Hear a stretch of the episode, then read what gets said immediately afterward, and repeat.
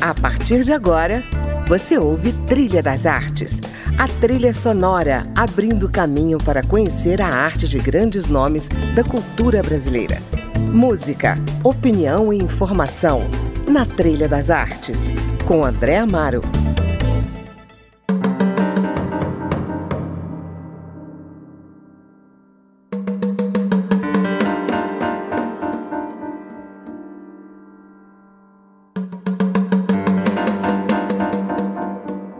Olá, está começando mais um Trilha das Artes e hoje eu recebo Leonardo Garcia Gonçalves e Giorgia Goldoni, um casal de atores que formou em 2010 a companhia Caravan Macheira, com sede em Atibaia, São Paulo.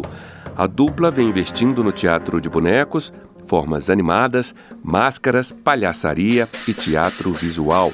Todas essas linguagens estão presentes no espetáculo Vigiar e Punir, um soldado beijava a boca de Foucault na escada da escola, que a dupla encena no CCBB de Brasília.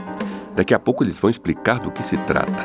Durante a conversa, vamos ouvir a trilha sonora do espetáculo composta por Rafael Vanazzi.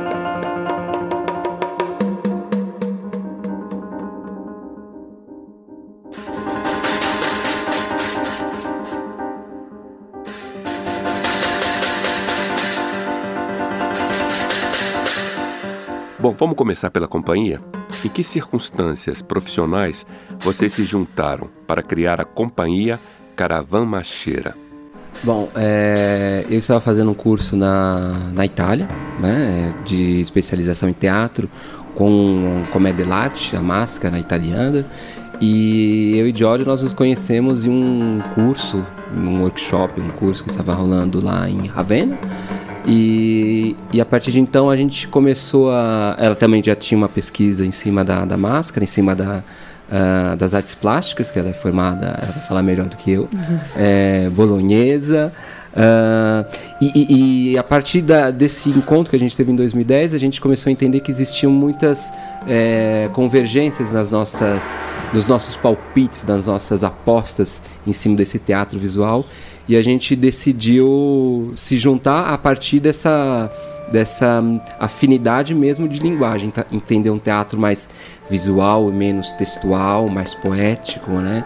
E aí a partir de então a gente veio para o Brasil numa possibilidade de, de, de realizar um projeto aqui, isso foi em 2011 é, 2012 e desde então a gente está aqui no, no Brasil.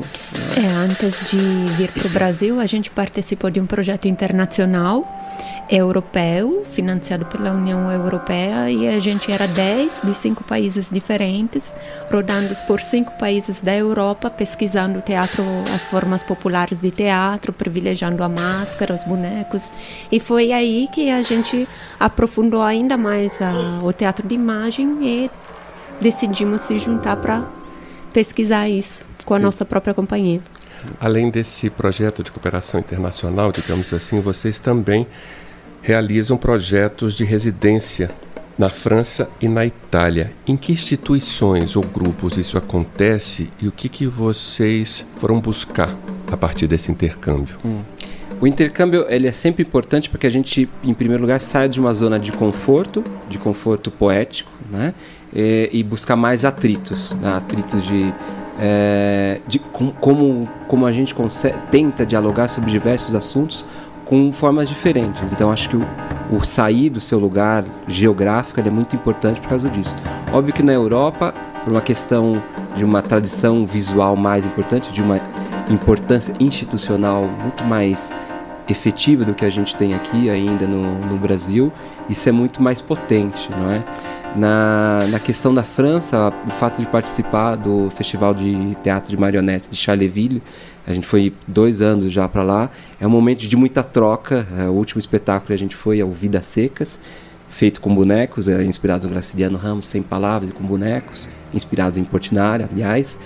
É, é, é, é, a possibilidade da gente ter muita troca, de, de conversar com muita gente que está fazendo é, esse tipo de linguagem, esse tipo de teatro, e entender uh, por, por onde a gente não explorou e outros caminhos que a gente tem explorado que eles olham para a gente que interessante esse caminho, né? Na Itália a gente participou de dois festivais que são bem importantes no, no teatro de formas animadas. Um é Arrivano dal Mare, que é em Ravenna, internacional, e é esse mesmo é quase o, o equivalente de Charleville pela Itália. Tem bastante artistas de várias partes do mundo participando e é uma troca contínua. E outro é em Milão, que é o IF Festival. E esse festival é mais voltado para uma participação de espetáculo endereçado para adulto, público adulto. E é bem interessante porque na maioria das vezes é, o teatro de formas animadas é associado ao público infantil. Uhum. Então, esse outro lugar é, é um lugar ótimo para pesquisar mais essa forma voltada ao público adulto. Atualmente, a gente está ampliando os horizontes, estamos é, tentando formar uma, parce uma parceria com Wrocław, na Polônia para nossa próxima produção com no centro de investigação do Grotowski é não mas é um, é exatamente é tá um, tem o centro do Grotowski e tem um instituto da marioneta ah, sim. E por eles têm uma tradição centenária de teatro de marionete lá. E a gente está uhum. tá Tivemos também o Luca Ronga, o Luca Ronga. que é, foi, é um burattinaio, né? É, como se diz no, na Itália, que seria o equivalente ao nosso mamulengo. E ele foi uma pessoa muito importante para a gente, porque é, é, ele, ele fez com que a gente verticalizasse muito a técnica uh, de, de, de, de, estética, até de construção dos bonecos. Ele foi uma pessoa realmente muito importante para a gente. Junto Sim. com o Didio Brunello. O Didio né? Brunello, pelo é. lado da dramaturgia. Ele é um pesquisador da dramaturgia para teatro de formas animadas, porque uhum. não, não tem muito assim. E a gente fez uma residência junto com ele para entender como que ele constrói o a nível dramatúrgico os espetáculos deles. Que maravilha. Eu quero chegar nos bonecos, mas vamos começar falando da peça. Sim. Vigiar e punir, um soldado beijava a boca de Foucault na escada da escola.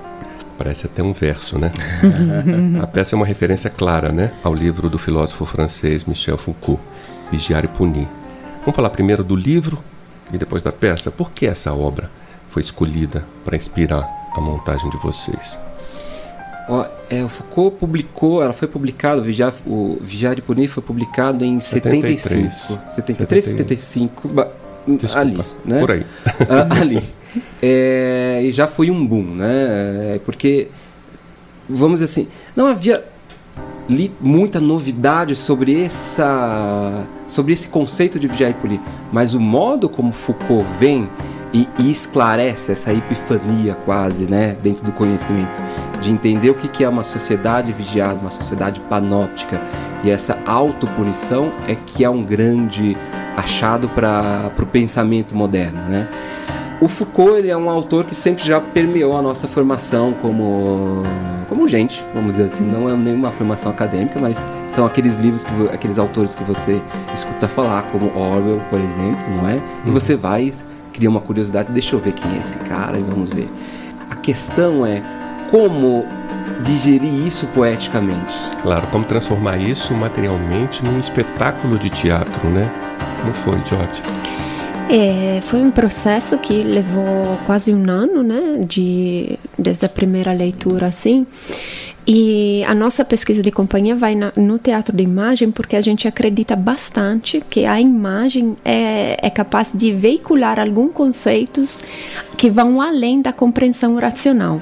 E é isso que a gente queria fazer, não fazer um, não construir um espetáculo que seja, vamos dizer, cabeção, só para pessoas que já conhecem Foucault, que já sabem do que a obra trata, mas que pudesse acessar a alma do público. Por isso a escolha do, do teatro de boneco e por isso a escolha de dois é, artistas assim super reconhecidos que são o Goya e o Bosch. Por que eles dois? A gente achou que sendo uma peça assim, é, sendo o texto tão visceral, os artistas também deviam ser viscerais nesse uhum. sentido. Por isso a gente escolheu o Bufão como guia, né, de como personagem que costura as cenas. E esses dois artistas, eles transitam entre o mundo do fantástico e o mundo do real. Ele, a gente acreditou nesses dois artistas como a forma visual é, que pudesse traduzir o papel do bufão na peça. Então, o, o Goya com as gravuras, a gente se refere sobretudo às gravuras, ele vai sempre pesquisando a, como a, a razão e os sonhos entram em conflito e ao mesmo tempo convivem dentro da gente. Ele cria seres monstruosos, mas ao mesmo tempo eles estão lendo ele estão escrevendo nas gravuras deles e a gente achou esse esse bipolarismo bem interessante. O Bosch, por outro lado, é a fantasia total, fantasia co correlada a uma crítica das instituições dele naquela época. Uhum. A gente vê é, freiras, é, a gente vê é, pessoas da letras nos quadros deles. Uhum. E foi essa mistura de monstros é, junto com seres normais, sempre entre aspas, as duas palavras, que, que foi nos esperando na criação dos bonecos. Maravilha, vamos ouvir um pouquinho mais da trilha?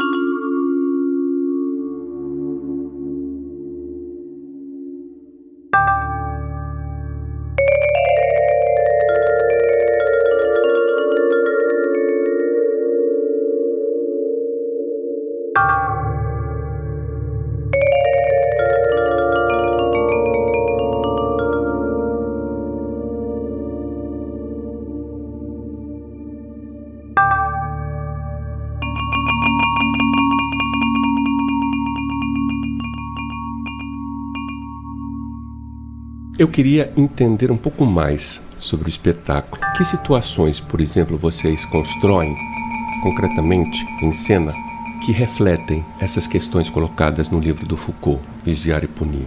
É, bom, são, são dois bufões e 12 bonecos, né? Nós temos uhum. é, dois bufões que manipulam esses bonecos, são, é, na realidade são 12 bonecos. Uhum. Tem uma cena bastante curiosa que uh, o vigiar e punir, essa, a, a, ideia de vigilância e de punição, ela tem um fim, ela não é à toa. Ela, a finalidade da de uma sociedade de vigilância e de punição é normalizar o indivíduo, ou seja, formatar o indivíduo dentro de uma certa caixa, vamos deixar assim bem claro, né? Tem uma cena bastante curiosa que são é, dois alunos né, de, um, de uma escola que vão jogar amarelinha né? E em off a gente tem um texto que vai descrevendo não a ação do, de jogar amarelinha, mas é um texto que se refere a um exame sem um professor para estar tá assistindo a, esse, a essa prova, né? esse exame. E isso é completamente uh, é possível sem, nós não temos um professor, ninguém está olhando quem está colando, quem está roubando, porque eles se vigiam uns aos outros. Um aluno vigia o outro.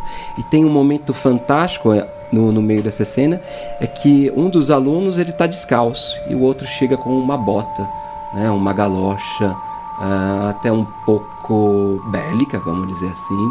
E, e ele dá a entender que o outro aluno deve se adequar a esse a essa instituição que é a escola, afinal de contas é isso que a gente está falando, essas instituições que, que estão nos rodeando. E para ele entrar dentro dessa forma, para ele entrar dentro dessa instituição, ele tem sim que vestir a galocha, ele não pode estar descalço, ele não pode estar naturalmente como vem ao mundo. Essa é uma cena que condensa bastante tudo aquilo que a gente trata dentro do espetáculo e eu acho que ela é uma alegoria de toda a questão de normalização e de disciplina que Foucault vai buscar entender dentro desse sistema escolar que chegou para gente. O problema não é a instituição escolar, o problema é que a escola, como Foucault a descreve, né, e como nós a sentimos literalmente, ela não está para nos libertar, ela está aqui para formalizar. Ela não está aqui para emancipar o indivíduo. Óbvio que você tem outros exemplos, outros heróis aí da educação. É, Paulo Freire, é, evidentemente, é um homem muito contraditório nesse sistema e que tem todo o resultado na, no contexto de resistência, vamos dizer assim, de uma educação libertária, vamos dizer. Maravilha. Bom, a gente vai dar um intervalo, mas daqui a pouco a gente volta a conversar com Leonardo Garcia Gonçalves e Giorgia Goldoni, estão apresentando o espetáculo Vigiar e Punir Um Soldado Beijava a Boca de Foucault na escada da escola. Fique aí, volto já.